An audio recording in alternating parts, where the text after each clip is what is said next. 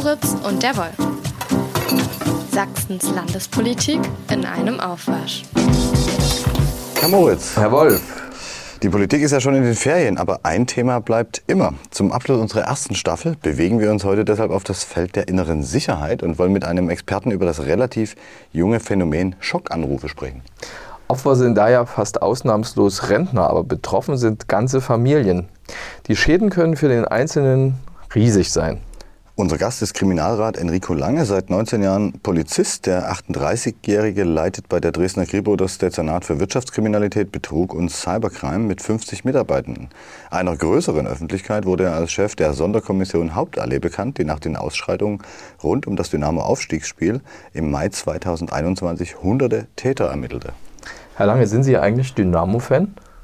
Nein, also ich war vorher kein Dynamo-Fan. Äh, von dem Geschehen hatte ich im Vorfeld noch nicht mal was mitbekommen. Und die Arbeit in der Sucker Hauptallee hat jetzt auch nicht dazu geführt, dass ich es jetzt bin. Aber uns geht es um heute um was anderes. Genau, also 2022, wir haben die Zahlen mal uns besorgt, ähm, haben sachsenweit 58 Senioren insgesamt 1,9 Millionen Euro verloren. In diesem Jahr sind es bisher schon 1,3 Millionen im Freistaat. Und allein bei der Polizeidirektion Dresden, wo Sie Kriminalpolizist sind, sind es schon mehr als 500.000 Euro. Wie sind diese Zahlen zu bewerten?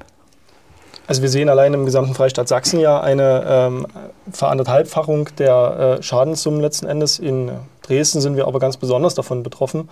Im Vergleich zum Vorjahr haben wir ungefähr eine Vervierfachung. Das kann man auch nicht damit begründen, ähm, dass wir aus einer Corona-Delle kommen, sondern äh, in der Corona-Zeit hatten die Betrugsdelikte, die ja überwiegend kontaktlos ablaufen, äh, sowieso schon Hochkonjunktur. Schockanrufe, wie läuft sowas denn eigentlich ab? Die Schockanrufe beginnen immer nach einem ähnlichen Muster. Es meldet sich äh, am Telefon bei älteren Leuten eine weinerliche Stimme, äh, meist weiblich, woraufhin die äh, älteren Herrschaften äh, mit der Frage begegnen, ob da am Telefon die Katharina oder die Anja wäre. Und ähm, das greifen die Täter dann unmittelbar auf, ähm, reichen das Telefon quasi weiter an den Nächsten, der sich dann als Staatsanwalt oder Polizist vorstellt. Die ähm, Täter bringen dann die Geschichte vor, dass äh, der Angehörige, die Angehörige im Ausland einen Verkehrsunfall verursacht hätte, dabei Personen schwer verletzt wurden oder sogar zu Tode gekommen sind und ähm, nun eine Haftstrafe für den Angehörigen anstünde. Und um diese Haftstrafe abzuwenden, sollen doch bitte die in Deutschland äh, befindlichen Eltern oder Großeltern eine entsprechende Kaution hinterlegen. Wie, wie ist denn das? Ähm, wie stellen die sich denn da vor? Was, was nehmen die da für Rollen ein? Und vor allen Dingen, wie kommen die an die Telefonnummern der älteren Leute? Also da muss es ja ein Muster geben, wenn es immer nur Senioren trifft.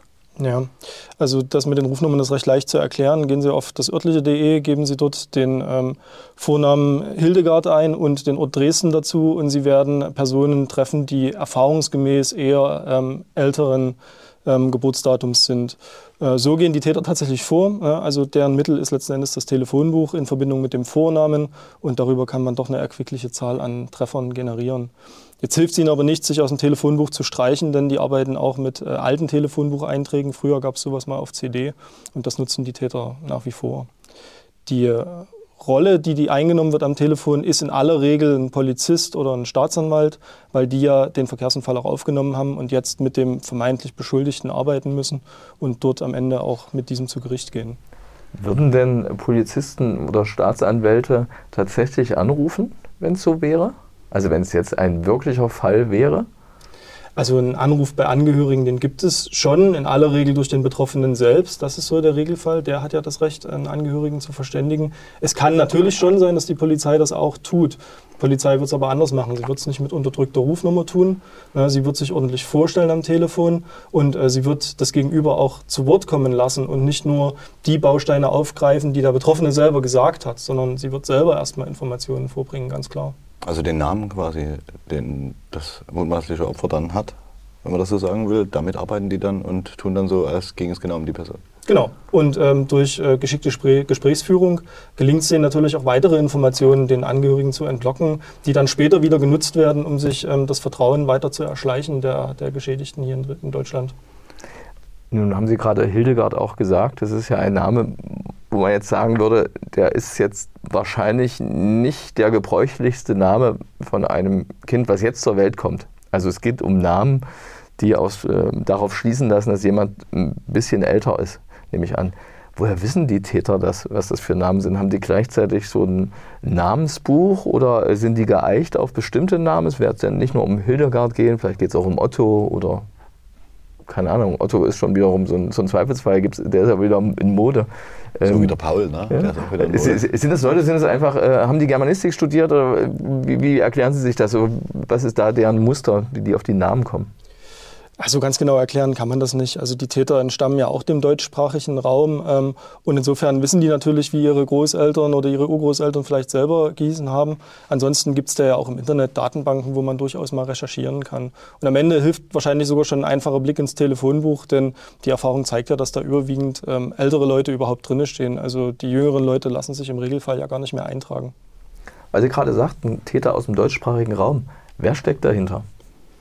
Also die Spuren im, im Phänomenbereich Schockanruf führen überwiegend nach Polen. Das heißt nicht, dass das zwingend auch polnische Staatsangehörige sind oder waren in der Vergangenheit. Also ähm, das können durchaus Personen sein, die in Deutschland gelebt haben, insbesondere auch in der vor- oder ähm, noch äh, vorhergehenden Generation und dann einfach ähm, nach Polen ja, ausgewandert sind oder in ihre Ursprünge zurückgegangen sind und von da aus das Geschäft in Richtung Deutschland betreiben. Denn man muss vielleicht dazu sagen, es gibt auch umgedreht natürlich Gruppierungen in Deutschland, die äh, gleiche Dinge auch in anderen Ländern betreiben. Zum Beispiel Slowaken, die von hier aus in Tschechien oder der Slowakei anrufen und genau dieselbe Masche abziehen. Weil Sie von dem familiären Hintergrund äh, sprechen, stecken da organisierte Clanstrukturen, das ist heute ein Modebegriff dahinter, oder Familien, oder sind das einfach nur Tätergruppen, die sich zufällig finden? Weil das ist ja anscheinend schon ein sehr spezielles Phänomen, was bestimmte Kenntnisse erfordert. Und Sie haben ja davon gesprochen, dass die vielleicht vorher in Deutschland gelebt haben oder Generationen zuvor zumindest.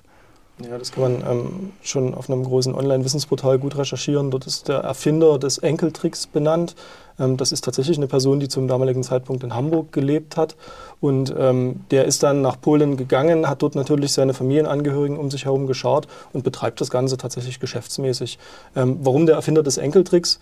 Weil man klar feststellen muss, auch anhand der Zahlen und anhand aller Spuren, die wir finden, dass das Phänomen Enkeltrick weitgehend ausgestorben ist und dieselbe Gruppierung komplett umgeschwenkt ist auf das jetzige Phänomen Schockanruf. Können Sie den Enkeltrick nochmal mit ein paar Worten beschreiben? Weil das ähm, kennt vielleicht auch nicht jeder und ich bin mir gerade auch nicht ganz sicher, wie es genau funktioniert. Ja, beim Enkeltrick war es so, dass ähm, der äh, Täter als Anrufer quasi vorgebracht hat, hallo Oma, weißt du, wer am Telefon ist? Und daraufhin wurde dann der Name genannt entsprechend und die Geschichte genauso wieder ausgebaut.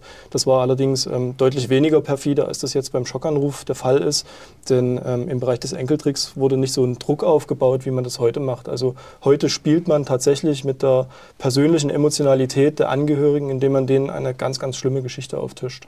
Wie, wie lange geht denn das so? Also wenn von, jetzt kommt so ein Anruf bis zu einer möglichen Geldübergabe, wir reden da über Einzelbeträge, ich glaube, das können auch mehrere 10.000 Euro sein, vielleicht sogar mehr, oder?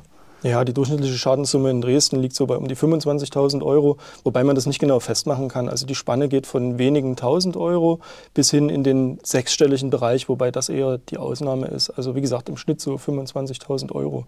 Ähm, entscheidender aus meiner Sicht ist aber tatsächlich, dass die Täter in aller Regel so lange an den Geschädigten arbeiten, bis die denen alles abgenommen haben, was die zu Hause besitzen. Also sämtliche Bargelder, die zu Hause liegen, sämtliche ähm, Vermögenswerte, die vielleicht bei einer Bank vorhanden sind, auch darauf haben es die Täter abgesehen, oder auch ähm, Schmuckgegenstände, also wenn das Geld in Gold angelegt wurde oder dergleichen, das nehmen die Täter alles mit. Und das nur bei diesem einen ersten Anruf oder wird dann dieser Anruf wiederholt? Äh, weil die Täter, Täter das ja gar nicht wissen, ja, alles was da in dieser Wohnung ist. Sie kitzeln das raus durch psychologische Tricks oder wie muss man sich das vorstellen? Genau, also äh, letzten Endes sowohl als auch. Ähm, natürlich versuchen die, ähm, die Tat so schnell wie möglich über die Bühne zu bringen, weil je länger das dauert, umso höher ist das Entdeckungsrisiko, was die Täter da eingehen. Ne? Denn letzten Endes müssen sie einen Abholer hierher bringen, der beim Geschädigten an der Wohnungstür das Geld abholt. Und ähm, da versucht man natürlich beim ersten Mal alles mitzunehmen, wenn es geht. Insbesondere wenn das Geld aber bei einer Bank liegt und man in, die ähm, Schließzeiten der Banken reinkommt, dann ist es gar nicht so selten, dass sich das Ganze am Folgetag fortsetzt und die Geschädigten dann aufgefordert werden, zur Bank zu gehen und dort sämtliches, Barvermögen, äh, sämtliches Vermögen äh, abzuheben. Ja. Wenn das irgendwie an, an, in einem Rutsch geht, was ist denn das für eine Zeitspanne? Man ruft an, Sie sagten, äh, da wird viel Druck aufgebaut. Wie kann das funktionieren, dass man äh, Leute quasi auch daran hindert, vielleicht den gesunden Menschenverstand einzuschalten und sich vielleicht zu fragen, kann das überhaupt sein, was mir gerade passiert? Also das, da muss ja irgendwie Psychotricks, was auch immer. Wie, wie funktioniert das? Na, der erste Psychotrick ist quasi schon diese weinerliche Stimme am Telefon, ne? weil jeder, der so einen Anruf erhält, sofort ähm, eine riesen Bilder im Kopf hat und sich überlegt, was könnte das für eine Geschichte sein, was ist hier passiert, was droht mir hier gerade. Und vielen gelingt es nicht, aus dieser Emotionsschiene, in die man unmittelbar reinkommt, später wieder rauszukommen. Und ähm, die Täter, die nutzen das gezielt aus, die halten die ähm, Leute permanent am Telefon, die versuchen weitere Telefone zu belegen, so es die denn gibt, damit ähm, die äh, Geschädigten auch gar keine Chance mehr haben, vielleicht nochmal sich bei jemandem rückzuversichern, irgendwo nochmal anzurufen, rauszugehen oder dergleichen. Also sie werden permanent am Telefon gehalten, bekommen permanent neue Geschichten um die Ohren gehauen. Ähm, sobald man irgendwie sagt, äh, ich habe hier Zweifel, das kann irgendwie nicht sein, dann sind die Täter auf jeden Fall so versiert, dass es denen gelingt, sofort aus diesem Einwurf eine neue Geschichte zu bauen, die Geschichte im Zweifel komplett umzustricken und trotzdem immer noch glaubhaft rüberzukommen. Und äh, im Film wäre das jetzt wahrscheinlich so, aber es ist was anderes. Äh, eine Fangschaltung oder so, dass man eigentlich ein Interesse haben müsste, als derjenige, der geschädigt sein soll, der es aber durchschaut, so lange wie möglich jemanden in der Leitung zu haben, um, äh, um dessen habhaft zu werden. Ist natürlich nur vorstellbar. Da gab es immer diese Minute, was ich, äh, die ich dranbleiben muss. Aber wenn ich, wenn ich die Technik hätte, habe ich ja nicht als, als jemand, als älterer Mensch, der, der da ist. Ähm, wenn ich aber sowas enttarne, ja, also ich bin jetzt man wäre nicht doof, man kriegt so einen Anruf, habe ich im Grunde trotzdem keine Chance, unterdrückte Rufnummer, sonst wie, derer habhaft zu werden, der Täter, ne? Also man selber hat da keine Chance, das ist ganz klar. Also es wird sogar für uns eine riesen Herausforderung, ähnliche Dinge zu tun. Wir könnten das technisch natürlich umsetzen, nur das Problem ist schon die Informationsmitteilung überhaupt an uns. Ähm, das ist äußerst schwierig, das so hinzubekommen, dass die Täter es nicht mehr merken. Denn ich habe gerade geschildert, die versuchen alle Telefone zu belegen. Ähm, die versuchen auch am Telefon zu bleiben, selbst wenn man nicht spricht. Wenn man zum Beispiel äh, als Geschädigter sagt, ich hole das Geld mal aus dem Schlafzimmer, dann muss das Telefon unbedingt im betriebsbereiten Zustand liegen bleiben. Die Verbindung bleibt gehalten, damit die Täter hören können, welche Geräusche im Hintergrund sind. Und da bemerken die zum Beispiel, wenn eine Haustür gehen würde, wenn ein zweites Telefon klingeln würde, wenn man im Nebenraum vielleicht doch die Polizei anruft und verständigt, ähm, das macht es halt unheimlich schwer, dort ranzukommen. Ne? Wir sind auf die Informationen aber angewiesen. Deswegen ist das Beste, was Sie tun können, wenn Sie so einen Anruf bekommen und die Geschichte durchschauen, legen Sie auf, stellen Sie sicher, dass Sie aufgelegt haben, indem Sie den Hörer an die Gabel hängen, wer das noch hat, oder den roten Knopf drücken. Denn auch da versuchen die Täter einzusteigen und sagen, bleiben Sie am Telefon, ich beende die Verbindung, Sie hören gleich ein Geräusch, danach können Sie die 110 wählen und sich verständigen, dass das alles in Ordnung ist. Das ist technisch völliger Nonsens, denn die Verbindung bleibt bestehen mit dem Täter und wenn man die 110 eintippt, passiert gar nichts, außer dass man dann vielleicht einen anderen am selben Telefon dran hat, der behauptet, er wäre die Polizei. Also bitte auflegen, unmittelbar die Polizei verständigen, dann können wir Maßnahmen veranlassen, um vielleicht andere Personen vor dem Schaden zu bewahren. Aber in dem konkreten Fall kann die Polizei ja dann auch nicht veranlassen. Nee, wir versuchen dann einfach herauszufinden, wer der Anrufer ist ne? Mhm. und äh, konzentrieren uns natürlich auf den. Das ist die Zielrichtung, die wir haben. Das geht im Nachhinein noch, sozusagen. Das ja, solange wie die Rufnummer genutzt wird des Anrufers, ähm, hat man da eine Chance. Allerdings haben wir dafür nicht allzu viel Zeit, denn erfahrungsgemäß wechseln die ihre Rufnummer mindestens täglich. Ist der Datenschutz ein Problem dann für Ermittler in diesem Fall? Hm, das Problem ist in dem Falle eher, ähm, dass der Anruf aus dem Ausland kommt. Also datenschutzmäßig haben wir da keine Probleme. Wir brauchen richterliche Beschlüsse dafür, das ist ganz klar. Die kriegen wir aber auch. Ne? Ähm, nur ähm, liegt das Problem eher seitens der Diensteanbieter, dass die eben nicht schnell genug um die Ecke kommen, insbesondere wenn die Anrufe, wie es hier immer der Fall ist, aus dem Ausland kommen. Wenn die täglich die Nummer wechseln, wie viel Zeit haben Sie denn da? Äh da hinterher zu gehen, weil es klingt irgendwie, ein Richter muss entscheiden, klingt ja danach, als müssten erstmal seitenlange Anträge geschrieben werden an die Staatsanwaltschaft, was man so weiß, wie funktioniert das? Ja, können Sie der Dresdner Polizei vertrauen? Wir haben da auf jeden Fall Mittel und Wege gefunden, wie wir das so schnell wie möglich machen können und am selben Tag in Maßnahmen reinkommen. Das ist natürlich äh, ganz klar das Ziel. Also wir versuchen das am selben Tag umzusetzen und das ist auch das Zeitfenster, was wir haben. Deswegen ist es uns so wichtig, dass uns die Leute unmittelbar anrufen, wenn sie so einen Anruf erhalten haben. Wie ist zu erklären, dass man auf Senioren geht, weil die Angst um ihre Kinder haben oder vielleicht manche Dinge, Sachverhalte nicht richtig beurteilen können? Oder wo, wo liegen die Gründe, warum man genau auf sehr ältere Menschen geht? Na, vor allem deswegen, weil dort die Wahrscheinlichkeit am höchsten ist, dass Bargeld zu Hause ist. Das ist bei jungen Leuten selten der Fall. Ne? Die haben Geld auf dem Konto oder anderweitig angelegt, aber die älteren Leute trauen nicht selten den Banken nicht und bewahren es deswegen zu Hause im Sparstrumpf oder unter dem Kopfkissen auf. Und das nutzen die Täter aus. Die brauchen Vermögenswerte, die sich möglichst schnell umsetzen lassen. Und das ist natürlich am besten Bargeld oder dergleichen. Also auch wenn man denen anbietet, ich habe einen Computer oder einen Fernseher oder so, das interessiert die nicht, weil das bedeutet Aufwand, das zu verwerten. Können Sie es mal, weil das alles immer noch sehr technisch klingt, mal versuchen, an einem konkreten Fall, den Sie vielleicht ermittelt haben, ähm, ein bisschen zu beschreiben, wie sowas abgelaufen ist dann auch? Also das weitere Vorgehen, nachdem ähm, das Opfer quasi einmal den Tätern verfangen ist, ist dann letzten Endes so, ähm, dass man, äh, dass die Täterseite versucht, den Abholer zum Opfer zu bringen. Also der Abholer sitzt normalerweise. Ja, die werden ähm, extra hergebracht, äh, die kommen extra hierher zur Abholung. Also wir sehen das auch an unseren Wellen. Das Geschehen ist immer so wellenförmig. Wir haben immer so zweieinhalb Tage ungefähr maximal, wo die Anrufe in Dresden stattfinden. In der Zeit kann man davon ausgehen, dass ein Abholer an einem zentralen Punkt stationiert ist hier im Raum und von da aus ausschwärmt, je nachdem, wo dann ein Opfer auf die Masche reinfällt. Das wissen ja auch die Täter im Vorfeld nicht. Ne? Das kann schon mal ähm, den gesamten sächsischen Raum um, umfassen. Ja, das heißt also, wenn jemand darauf einsteigt, dann wird der Abholer zum Wohnort des Geschädigten gebracht. Das ist natürlich eine Zeitspanne, die überbrückt werden muss. Es kann eine halbe Stunde sein, es kann eine Stunde sein oder teilweise länger.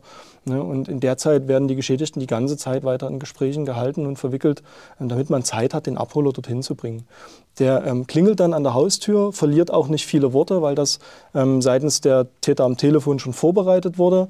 Ja, die stehen ja auch mit ihrem Abholer in Kontakt, wissen, wo er sich befindet und sagen so, in den nächsten zwei Minuten wird es bei Ihnen klingeln, da steht da ein Mann.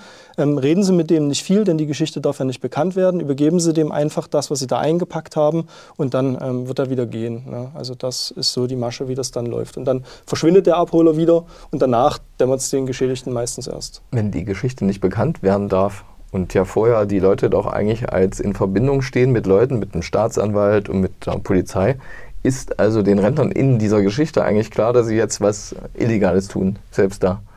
Ja, das ist ihnen halt nicht klar. Ne? Ähm, also wir hatten jetzt gerade diese Woche auch eine Frau, äh, die als erstes am Telefon gesagt hat, ihr werdet von mir kein Geld kriegen, denn auf euch Betrüger sind schon genug reingefallen. Haben die Täter das Telefon weitergereicht an die nächste Person, es war dann nicht mehr der Polizist, sondern die Staatsanwältin und in dem Moment hat die Geschichte verfangen. Ne? Also allein das hat gereicht, dass diese Dame dann am Ende doch der Meinung war, nee, das scheint richtig zu sein und ähm, bereit war, das Geld zu übergeben. Es hat in dem Falle aufgrund von Umständen, die wir nicht kennen, nicht stattgefunden. Es ist sogar so weit gegangen, dass es am Ende hieß, ja, es steht jetzt jemand vor der Tür, der das Geld abholt. Die Frau hat sich aber nicht rausgetraut aus Angst vor den Tätern und deswegen vermutlich ist es nicht zu einer Übergabe gekommen. Aber sie hat die Geschichte trotzdem abgenommen, obwohl sie auf der richtigen Spur ja. war und ja. von dem Phänomen wusste. Ja, das geht ganz vielen Leuten so. Also viele Geschädigte sagen, ich kenne die Masche und ich hätte nie gedacht, dass ich darauf reinfalle. Aber man kann sich davor nicht wirklich schützen. Ne? Also wir als Polizei oder auch ähm, die Gesellschaft kann da nichts dagegen tun. Im Grunde genommen, die Personen ähm, müssen sich selber schützen. Das ist der einzige Schutz, den es gibt.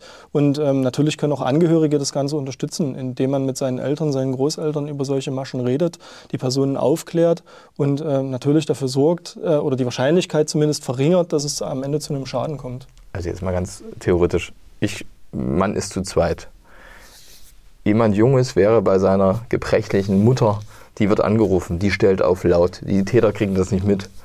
Und dann ich, will ich den großen Zampano spielen und will aufklären, gehe in den Nebenraum, hole die Polizei, damit dann, wenn so ein Abholer kommt, jemand äh, dann in die Fänge der, der Polizei gerät.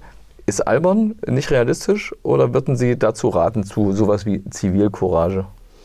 Also ähm, ich rate nach wie vor, das Beste ist, aufzulegen, tatsächlich uns die Geschichte zu überlassen. Also es gibt ganz, ganz seltene Fälle, wo wir vielleicht mal versuchen, so ein ähnliches Spiel tatsächlich zu treiben. Das ist jetzt nicht völlig abwegig, ähm, aber die Wahrscheinlichkeit, dass das gelingt, ist sehr, sehr gering. In aller Regel ähm, kriegen die Täter das mit, die spähen die Opfer aus, die stellen sich im Vorfeld schon dort auf, prüfen, ist Polizei eventuell irgendwo in der Nähe, auch verdeckt, ne, sodass also die Wahrscheinlichkeit, dass sowas gelingt, äußerst gering ist. Also viel höher ist die Wahrscheinlichkeit, dass am Ende aus Versehen das Geld doch abhanden kommt und verschwunden ist. Deswegen kann ich nur dazu raten, solche Dinge nicht zu tun, sondern uns das Ganze zu überlassen.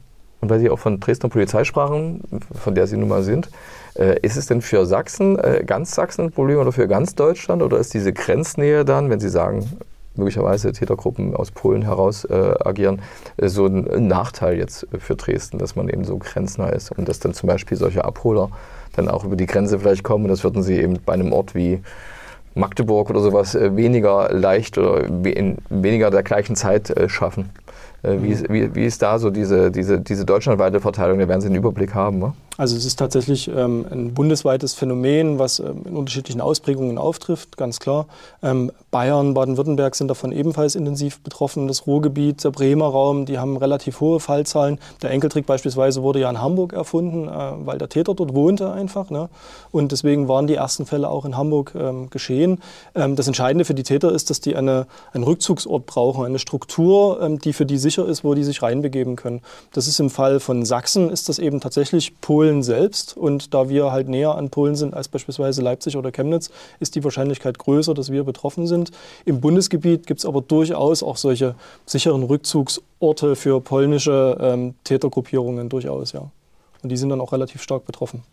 Wenn, ähm, Sie haben ja gesagt, äh, es geht um Bargeld, vielleicht auch Schmuckgegenstände, aber die äh, Angerufenen werden auch zur Bank geschickt. Wie stellen die Täter an der Stelle sicher, dass die sich nicht in dem Moment besinnen und vielleicht auf die Idee kommen, jetzt rufe ich doch die Polizei auf den Weg oder sowas. Ja, also auch da ähm, ist das Vorgehen so, dass man versucht, das Opfer zu begleiten auf dem Weg zur Bank. Also insbesondere, wenn das Opfer ein Handy hat, dann ähm, geht man mit dem Handy eine Verbindung ein. Und die Täter versuchen am Handy im Brustbeutel oder in der Handtasche eben mitzuhören, welche Hintergrundgeräusche finden statt. Die spähen aus, wie weit ist der Weg von der Wohnung bis zur nächstgelegenen Bankfiliale, wie lange braucht man dafür ungefähr. Das gleichen die ab. Ne? Wenn man da zu lange braucht, kann es sein, das Gespräch wird auf Täterseite beendet, weil die davon ausgehen, okay, der begibt sich jetzt nicht zur Bank, sondern woanders hin. Das heißt, die sind aber auch, die sind dann auch quasi am Telefon dabei, wenn die ältere Dame oder der ältere Herr ähm, sich an den Schalter stellt und sagt, ich brauche jetzt hier, was weiß ich, 30.000 Euro. Genau. Und weil man die 30.000 Euro ja nicht so ohne weiteres bekommt, weil die Banken da auch regelmäßig nachfragen, wird den ähm, Opfern vorher eingetrichtert, dass sie auf gar keinen Fall die wahre Geschichte erzählen dürfen, weil die Banken angeblich geschult werden, dass sowas Betrug sei, das hinterfragen sollen, das Geld nicht rausgeben sollen. Und äh, hier geht es ja aber tatsächlich darum, dass das Kind, das Enkelkind von Haftstrafe ähm, verschont bleiben soll. Und deswegen soll man um Himmels Willen nicht die wahre Geschichte erzählen. Das Entscheidende ist, dass man das Geld bekommt. Also das wird den Geschädigten eingetrichtert und in dieser emotionalen Situation tun das die Geschädigten dann. Die erzählen dann bei der Bank, sie wollen das Geld für ein Auto oder einen Hauskauf haben oder so, was im Zweifel die Banken natürlich auch abnehmen. Die dürfen ja nie die Herausgabe des Geldes verweigern, das nicht. Ne? Welche Möglichkeiten haben denn Banken dann, wenn quasi die Täter, obwohl vor ihnen selbst gewarnt wird, die dieses Thema quasi umdrehen können und für sich nutzen können? Welche Möglichkeiten haben denn Banken, ihre Kunden an der Stelle dann irgendwie doch noch zu schützen? Ja, seit Ende letzten Jahres ähm, haben wir quasi als letzten Rettungsanker zumindest mal mit den hiesigen Sparkassen installiert, ähm, dass das Geld dann nicht in einem neutralen Umschlag ausgereicht wird, sondern ähm, ein bedruckter Umschlag kommt ähm, von der Sparkasse und der Polizei, wo nochmal so ein paar Fragen aufgeworfen sind. Zum Beispiel haben Sie einen Anruf von einer unbekannten Nummer erhalten, hat sich jemand als Staatsanwalt, Polizist oder dergleichen vorgestellt, wurde eine Geschichte zu einem Angehörigen mit einem Unfall oder ähnlichen Sachen erzählt? Ähm, und ähm, mit dem Verweis, wenn zwei dieser Fragen mit Ja beantwortet beantwortet werden, dann sollte man sich noch mal überlegen, ob man nicht vielleicht doch Opfer eines Betruges ist und die Bankangestellten oder eben die echte Polizei daraufhin anspricht. Hat das schon mal was gebracht, dieser Umschlag?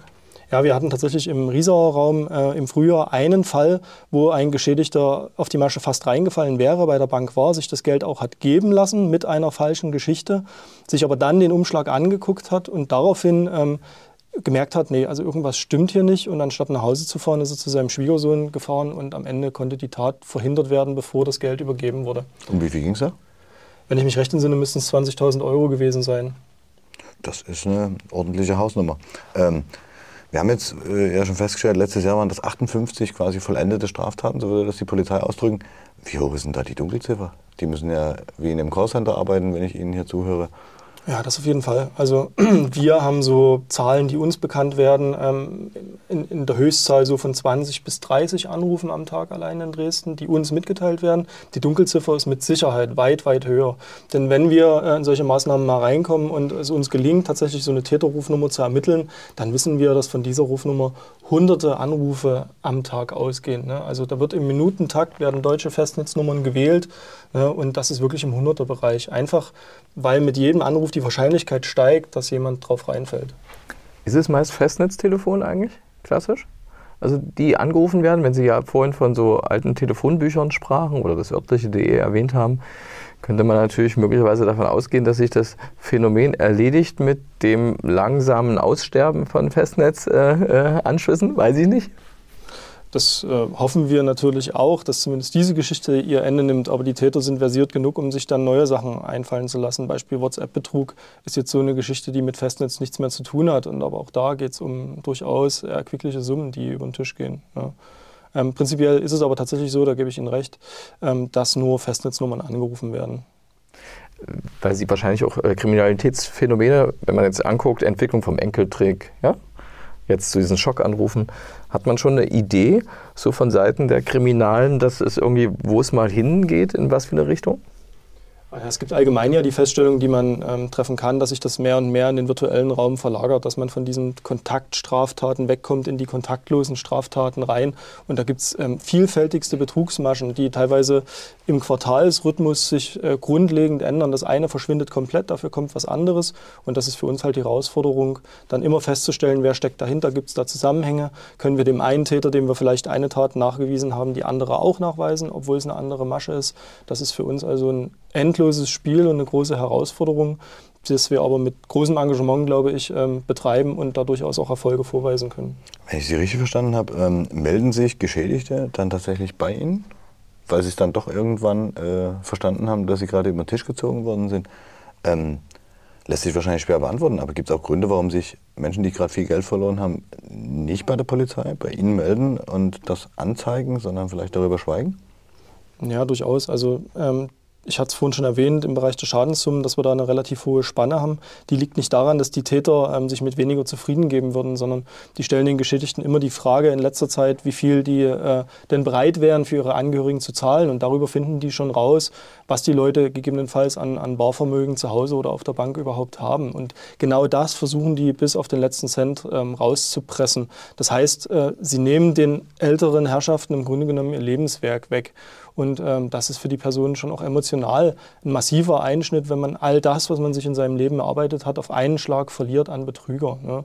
Das kann Probleme geben, auch im familiären Bereich. Ne? Wenn man sich mit Kindern oder Enkeln dann unterhält, denen das offenbart oder so, dass man dann noch Ärger bekommt oder solche Sachen. Also, Weil das Erbe weg ist? Ja, das haben Sie jetzt gesagt, ne? aber äh, wir schielen ja nicht nur aufs Erbe unserer äh, Vorgängergeneration, um Gottes Willen. Ne? Ähm, aber natürlich, ähm, wenn es ums Geld geht, hört die Freundschaft auf und das gilt im Zweifel auch in der Familie. Ne? Das ist so. Scham, Schamgefühle, spielen die da auch eine Rolle, dass man sich mit so viel Lebenserfahrung vielleicht über einen Löffel ziehen lassen hat? Ja, das auf jeden Fall. Ne? Also äh, ich habe es aber auch schon geschildert, ähm, dass das völlig unbegründet ist. Also man muss sich da nicht fürchten, das bekannt zu geben, auch nicht gegenüber der Polizei. Ähm, meine Kollegen sind da auch sehr erfahren, ähm, was den Umgang mit Geschädigten betrifft. Und die Täter sind organisiert, das muss man einfach festhalten. Die machen den ganzen Tag nichts anderes als solche Dinge und deswegen sind die hochprofessionell, können auf jede Situation reagieren, greifen alle Zweifel auf, die die Geschädigten vorbringen ne, und äh, damit wird ihnen völlig die Chance genommen, das Ganze zu durchsteigen. Also man muss sich da echt nicht schämen, wenn man auf die Täter reingefallen ist. Gehen Sie dann aber trotzdem davon aus, dass die meisten, denen das widerfahren ist, dass möglicherweise sich ihrem Partner äh, jemandem anvertrauen, aber dem Rest der Verwandtschaft, Bekanntschaft lieber die, die Klappe halten, weil man nicht sich nachsagen lassen will, man ist jetzt irgendwie reingedickt worden und hätte das doch merken müssen? Ah, es gibt da keine Forschung in dem Bereich. Also alles, was ich jetzt sagen könnte, wäre rein Mutmaßung. Aber in aller Regel ähm, sucht man den Kontakt schon deswegen, weil man von den Tätern nach dem Telefonat ja nichts mehr hört. So, also wenn die das Geld bekommen haben, dann ist das Telefonat beendet. So, die Frage, ob der Angehörige jetzt ins Gefängnis muss im Ausland oder nicht, die bleibt dann völlig unbeantwortet. Ne? Und allein darauf will man ja dann in dieser Situation eine Antwort haben, sodass die ähm, Geschädigten in aller Regel den Kontakt zu den echten Angehörigen im Nachgang auch suchen. Also es ist nicht unbedingt, dass man merkt, dass man reingelegt ist, sondern man merkt dann bei dem Nachfragen, was ist jetzt mit meinem Angehörigen, kommt er jetzt aus dem Knast? Das ist eher der Regelfall. Also die wenigsten, ähm, es gibt die Fälle auch, wo Leute das Geld übergeben haben, in dem Moment dann aus der emotionalen Situation rauskommen rauskommen und es Klick macht im Kopf, das gibt es schon. Der Regelfall ist aber, dass man dann tatsächlich nach dem Gespräch den Kontakt zu den Angehörigen sucht den man und darüber feststellt, ne, die Geschichte ist frei erfunden. Der aber gar nicht gerettet werden brauchte. Genau.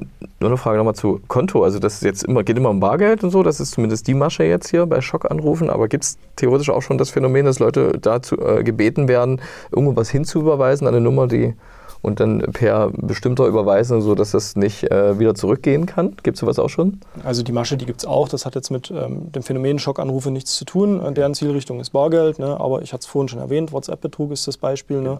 Da wird eben den äh, Eltern, Großeltern vorgegeben, das Handy wäre kaputt gegangen. Man könnte deswegen auch die Banking-Apps nicht mehr nutzen und bräuchte jetzt dringend Bargeld, damit man weiter überlebensfähig ist quasi. Und dort ist die Zielrichtung ganz klar eine Überweisung. Ja. Aber es gibt noch weitere Maschen, ähm, die auch auf Überweisungen abzielen. Also das ist jetzt nicht selten, dieser Bereich. Was Sie ja im Grunde wissen, wo die Täter sitzen, wer das macht, zumindest grob. Wie erfolgreich sind Sie denn bei den Ermittlungen? Haben Sie schon mal jemanden in flagranti ertappt oder festnehmen können? Also insbesondere, wenn Dienststellen konzentriert vorgehen und ähm, bestenfalls auch schon eine vereinbarte Zusammenarbeit mit dem Ausland haben, ist das von Erfolg gekrönt durchaus, dass da ähm, Callcenter, wenn man es so überhaupt noch nennen möchte, ausgehoben werden und Tätergruppierungen tatsächlich auch festgenommen werden können. Das alles hat aber bisher nicht dazu geführt, das Ganze nachhaltig tatsächlich zu beenden, weil auch in dem Bereich immer wieder neue Personen ähm, dann kommen, die das Geschäft entsprechend übernehmen. Und die Geldabholer, ähm, kann man denen noch auf die Spur kommen? Wenn, Sie haben ja vorhin gesagt, Sie sind sehr schnell mit ähm, Telekommunikationsüberwachungsmaßnahmen dann, um zu gucken, wer telefoniert mit wem kommt man so auch den Geldabholern auf die Spur und kann die vielleicht abgreifen, bevor die die Kohle abholen? Ja, das kann man über ganz ähm, klassische Ermittlungen schon tun, äh, einfach über Umfeldermittlungen. Also auch nach einer Vollendung kann man das noch machen, indem man dann mal schaut, gibt es Kameras im Umfeld, kann man da eventuell Bilder generieren ne, und äh, erkennt man dort jemanden wieder oder indem man eben Anwohner befragt oder einfach ne, im Rahmen von Umfeldermittlungen, so nennt man das ja, ähm, mal schaut, wer hat sich denn zu dem Zeitpunkt möglicherweise da in der Nähe aufgehalten. Herr Wolf, hast du schon mal einen Schockanruf bekommen? Nee, aber ich habe schon mal, ähm, ich glaube, eine SMS vermeintlich von der Bundespolizei bekommen. Das ist, glaube ich, auch so ein Phänomen vor ein paar Monaten mal gewesen, äh, auf, auf Englisch, Federal Police. Und äh, ich müsste mich da jetzt melden, weil eine Straftat im Raum steht oder so ähnlich. Und ähm, ich nehme an, da hätten sie mich bei einem Rückruf irgendwie abgezogen. Mhm. Ja, ist niemand vorgefeit. Also ich hatte das auch, den Europol-Interpol-Anruf. Ne, da meldet sich eine englischsprachige Stimme, die sagt, das ist Europol. Ähm, und man wäre ähm, Gegenstand von Strafermittlungen geworden. Und um das aufzuklären, möge man bitte die Eins drücken. Das sollte man nicht tun. So einen Anruf habe ich auch schon bekommen. Ja, genau. Das da gibt es dann fünf Anrufe am selben Tag, jedes Mal mit einer anderen Rufnummer. Ne, in der Hoffnung, dass man dann doch drauf reinfällt. Ja. Mir wurde, glaube ich, irgendwie eine Nummer im Ausland angezeigt. Großbritannien taucht er öfter mal auf. Auch wenn irgendwelche Leute oder aus Dänemark gebrochen deutsch sprechende Menschen, die mir irgendwelche Geldanlagen verkaufen wollen. Mhm, also Fragt man sich immer, wo die Handynummern herkommen. Machen die, haben die da irgendwo eine Datenbank oder tippen die einfach mal wild drauf los und gucken, wer rangeht? Das wäre die Europol-Masche zum Beispiel. Da äh, gehen wir davon aus, dass da tatsächlich Wählcomputer dahinter stehen, die rein zufällig ähm, alle möglichen Rufnummern äh, anwählen, letzten Endes in der Hoffnung, dass irgendwann jemand einsteigt. Deswegen auch diese Bandansage, weil es halt automatisiert abläuft. Und nur wenn die Geschädigten äh, die erste Schwelle schon überschreiten und die Eins drücken, kommen sie tatsächlich in Kontakt mit einer echten Täterperson. Das macht es denen besser, weil denen dieser, dieser ganze Anfangsaufwand wegfällt, macht alles der Computer tatsächlich. Ne? Ähm, das klingt so, als sollte man eigentlich gar nicht mehr ans Telefon gehen. Weil immer irgendwas sein kann das ist zum Beispiel eine Option, wie man sich schützen kann. Also bei mir ist es zum Beispiel so, dass ich an meinen Telefonen überall eingestellt habe, dass äh, unbekannte Anrufe gar nicht durchkommen. Ne? Das ist zum Beispiel eine einfache Variante, wie man sich schützen kann. Die Frage ist natürlich, ob die jeweilige Technik das immer hergibt. Ne? Die älteren Herrschaften haben oftmals keine Router, wo man das sperren kann oder keine Voice-over-IP-Telefonie, wo man bestimmte Dinge einfach unterdrücken kann. Bei einem klassischen Telefon geht das nicht. Ne? Da wird oftmals noch nicht mal eine Rufnummer angezeigt, ne? weil es gar keine Anzeige dafür gibt. Apropos nicht angezeigte Nummer, Sie haben ja vorhin gesagt, die Täter, oder als Warnung auch, die Polizei ruft nie mit unterdrückter Nummer an. Wenn die Nummer unterdrückt ist, können Sie die dann wenigstens zurückverfolgen? Weil die meisten Menschen glauben wahrscheinlich, dass man, wenn man mit unterdrückter Nummer anruft, auch beim Polizeinotruf, dass man dann nicht erkennbar ist. Ist man das wirklich nicht? Naja, wenn die Nummer so weit unterdrückt wäre, dass es niemand mehr erkennen äh, könnte, dann hätte ja der Telefonanbieter ein Problem. Bei wem soll er dann die Rechnung schicken? Ja? Also insofern ähm, wissen die Telefonanbieter natürlich, äh, von welcher Rufnummer aus angerufen wurde. Es gibt da Mittel und Wege, das zu verschleiern, das, das darf man nicht unterschlagen dabei, aber prinzipiell lässt sich das ermitteln, klar. Krasse Geschichte. Herr Wolf, Herr Lange, vielen, vielen Dank fürs Gespräch, würde ich sagen. Ja. Mit diesem Podcast verabschieden wir uns in die Sommerpause und empfehlen in entspannten Momenten unsere zurückliegenden Folgen, Herr Wolf, die immer noch brandaktuell sind. Ja, bis zum nächsten Mal nach den Ferien, würde ich sagen. Herr Moritz. Bei Moritz und der Wolf. Man hört sich. Man hört sich.